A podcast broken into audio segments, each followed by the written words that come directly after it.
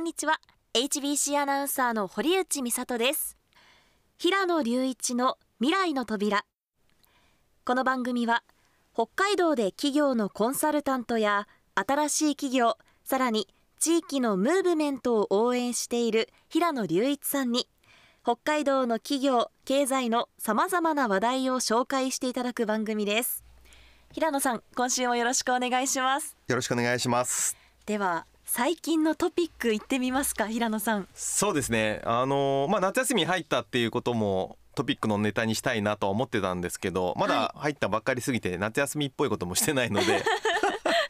まだそうですよね。休みもないでしょ。うそうですね。夏休みはなくなりました。社会人になって。そうですよね。大学生の頃は長くあったんですけど、ね、そうメーカーさんとかだとねそのお盆期間中みんなで休みましょうみたいな感じですけどなんかやっぱりこうメディアの仕事だったりとか IT 業界だと789ぐらいで5日間とか3日間とかを分散してみんなで撮りましょうっていうところが多いですもんね。はい、僕自身は前もちょっと言ったかもしれないんですけど、まあ、子供が2歳と0歳で2歳の子今保育園に預けてるんですけどその保育園の親父の会に入ってるんですよね。はい、この親父の会っていうのはどういう立ち位置なのかっていうと保育園の父母の会っていうのがあって、まあ、その下にこう所属しているというかあるような親父の会っていう形になってますと。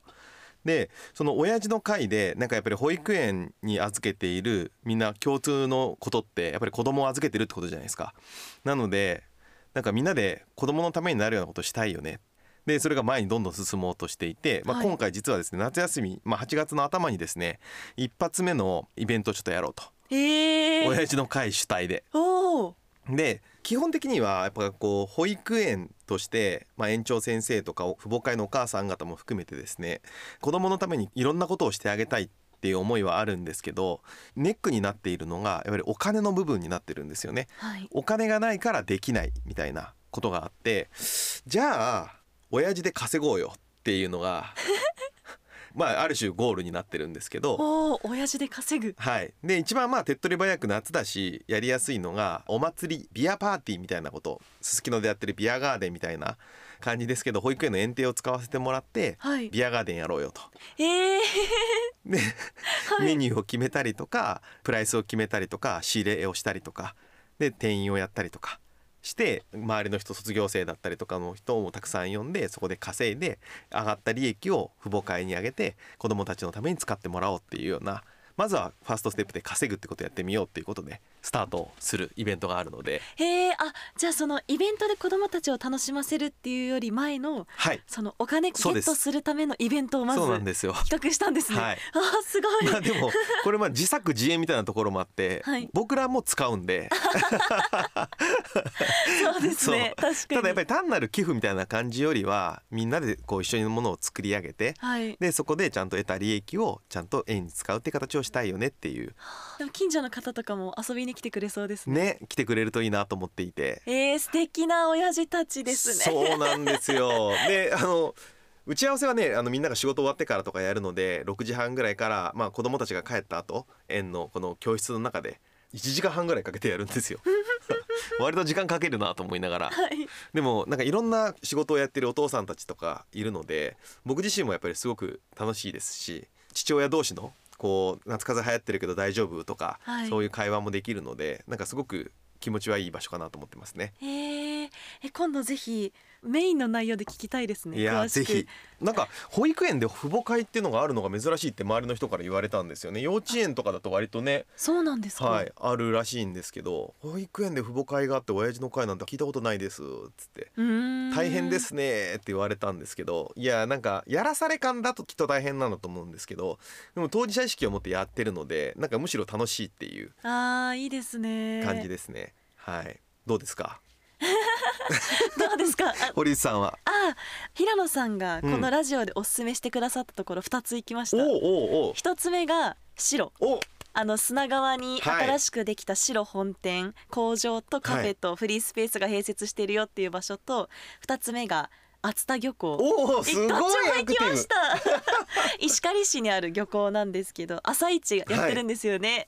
でどっちもものすごく楽しくて新鮮でやっぱりこうやって人におすすめしてもらうって大事だなって。いやーでも何より人から勧めてもらったものをまずアクションするっていうことが素晴らしいですね。本当ですか？すごいです。その素直さ。本当に素晴らしいなと思います あねとうございます。僕もなんか人から勧められたものはこういう本いいよとかあそこいいよって言ってもらったことについてはとりあえずやってみようってやるタイプなんですけどあだからすごい似てていいですね。ーあー嬉しいです、はい。えぜひラジオ聞いてる皆さんもおすすめスポット夏休みの教えてください、さて平野さん今週はどんなお話を聞かせていただけるんでしょうかちょっとつながりますけど保育園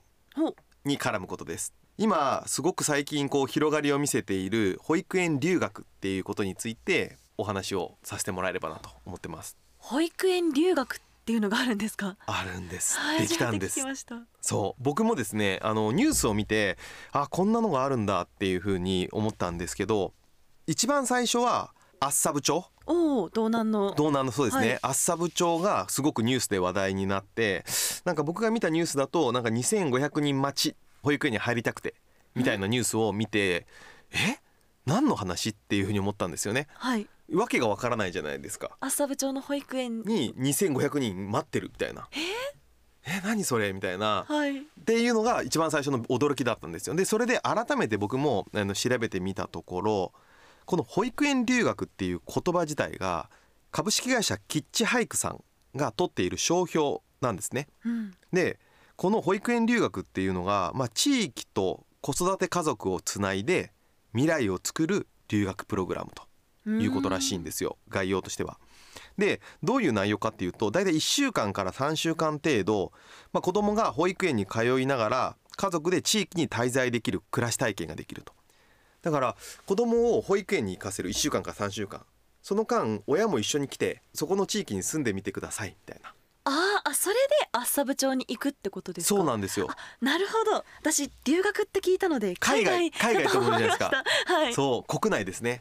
主にやっぱり東京とかいわゆる大都市圏に住んでいる方が通わせたいよねっていうのがあってまあただいきなりじゃあ移住するぞって相当ハードル高いじゃないですか。そうですね。ね、合うか合わないかもわからないしじゃあ一回それでちょっと試してみようみたいなところも強いとは思うんですけどそれのプログラムが非常に人気だと。へえやったことがないことってすごく不安だけど憧れることってあるじゃないですか。そうですねね、あこの仕事やってみたいけど今の仕事辞めて転職してやるの怖いなみたいなことだったりとか移住したいけどちょっとハードル高いよねっていうう、ん。ね、家あるのか仕事あるのか地元に馴染むのかとかいろんな不安がある中で保育園っていうものをフックにして家族で移住をちょっと検討する機会にもなるっていうことを考えるとめちゃくちゃいいサービスだなと思っていますと。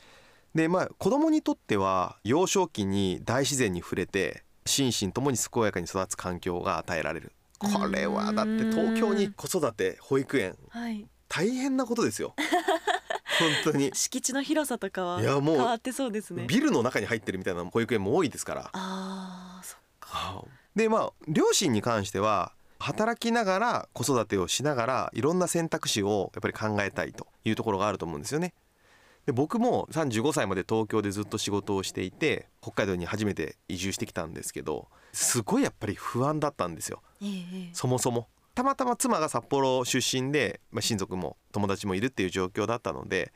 まあいけるなっていう風な感じがあってあとは自分でここで友達とかを作っていけばいけるわっていう感じはあったんですけどはい。結果的に僕は北海道に来てよかったと思ってます。やっぱり一番良かったのは自然が多いところだったりとか、はい。まあ、時間もゆっくり流れることだったりとか、なんか人間として大切なことに気づかせてもらえるような空間が北海道にはあるなというふうに感じていて、まあ、さらに3年前子供が生まれたと子供が生まれた時にやっぱり考えたのはどこで子育てをしようってなったんですよねはい仕事で東京に戻るっていう当時選択肢もあったんですけどやっぱり子育てをするならこの自然の中で育ててあげたいっていうふうに思ったので、まあ、僕自身もやっぱりそういうふうに思ったぐらいなので東京に住んでいる子育て世代がこの東京で子育てするより保育園通わせるより大自然なところで通わせてあげたいなっていう気持ちを持つのはすごくわかるなと。うーん。そうやってちょっと思ってても移住に踏み切れる人おっしゃる通り少ないいですよね。厳しいと思いますね。そう考えたら保育園留学すごいですね。そう。これ一回試しで来れるのでさらになんでこれが増えてきたかっていうとやっぱりリモートワークできる環境が整っている会社が増えてるはずなんですよ。えええなんで別に朝部長で仕事をしながらも東京の仕事できちゃうみたいな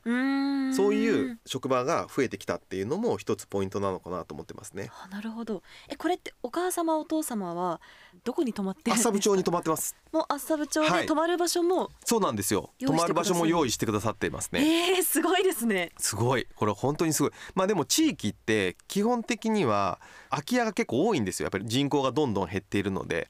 でまあそういった空いた部屋をですね自治体としては利用してもらうっていうような形で用意をすると。でそこに住んでもらう。みたいな。そっか。朝部町に住んでいる方々にとってもいいことがいやめちゃくちゃいい、いと思いますね。だってその方々って衣食住するわけですよ。はい、とりあえずご飯食べたりとかするわけじゃないですかで保育園休みの日とかも当然あると思うんでそういう時は観光すると思うしその時にやっぱり地元にお金を落としてくれるわけなんではい。いる間だけでも十分経済効果はあるしさらにやっぱりあこの町いいよねっていう風になってくれればうん。移住をするっていう人たちが増えてくるはずで、そうですよね。実際住み出した人もきっといそうですよね。そうなんですよ。で、うん。アンケートを取って要するに保育園留学をした方々に聞いたんですけど移住に興味を持ちましたかっていうところで70%の方が興味持っちゃったんですよ。まあそこからね具体に移せるかどうかっていうのはまたね時間もかかると思いますけど、ええ。ただ70%の方がやっぱり移住いいよねっていうふうに思ってくれてるっていうことはすごい効果だと思っていて。そうですね、これは厚沢部町以外でも広まってるんですか？そう第1回目の拠点が厚沢部町このキッチンハイクさんが支援する取り組みで一発目は厚沢部町なんですけど今それが全国に広がって19箇所にまで広がってるらしい。ああそうですか。すごいですよでもどこの場所もやっぱりこう自然があふれるところで、まあ、そこでいわゆる農作業とかの体験もできるし大自然の中で子供を育てることができるみたいなところが選ばれてそういうところが留学先になってるっていう。ちょっと僕思ったんですけど僕が子供の頃から転勤族だったんですよ。はい。で子供の頃の写真をこうねアルバムとかで見返すとあ,、はい。その街のことを覚えてるんですよね。うん。小さいながらにも。うっすらですけど。なんとなくふるさとの一個になるんですよだからそこにね留学した子供たちも後々大人になって写真見た時に俺ここにいたんだよねとか私ここにいたんだよねみたいな気持ちになってちょっと大人になってから行ってみようかっていう風な感情にも僕なるんじゃないかなと思っていて、移住まで行かなかったとしても、はい、大人になった時におじいちゃんおばあちゃん家があった場所そう。みたいなそんな感覚になりそうですね。はい、あそこの保育園行ってたんだとかっていう形で行ってみようっていう風にきっとなると思うのですごくいいサービスだと思ってます。えー、素敵な取り組みですね。知りませんでした。これはねでも今後おそらくですけどもっともっと広がってくる地方が人口がどんどん減っていくので地方自治体もですねこういろんな取り組みをする中でこのキッチンハイクさんっていうものを知ってここと一緒にコラボレーションしながら、えー自分たちの保育園に首都圏からの留学を推進するっていうのが広がっていくんじゃないかなと。だからそういうのが広がるときっといいなって思ってますね。そうですね。今日は保育園留学について平野さんのお話伺いました、はい。今週もありがとうございました。ありがとうございました。平野隆一の未来の扉出演は？保育園留学は地域と子育て家族をつなぎ未来を作る留学プログラムです。平野隆一と。HBC アナウンサー堀内美里でした何を笑ってるんですか？えすごい。なんかちょっとこの未来を未来を入れたかったんだよな。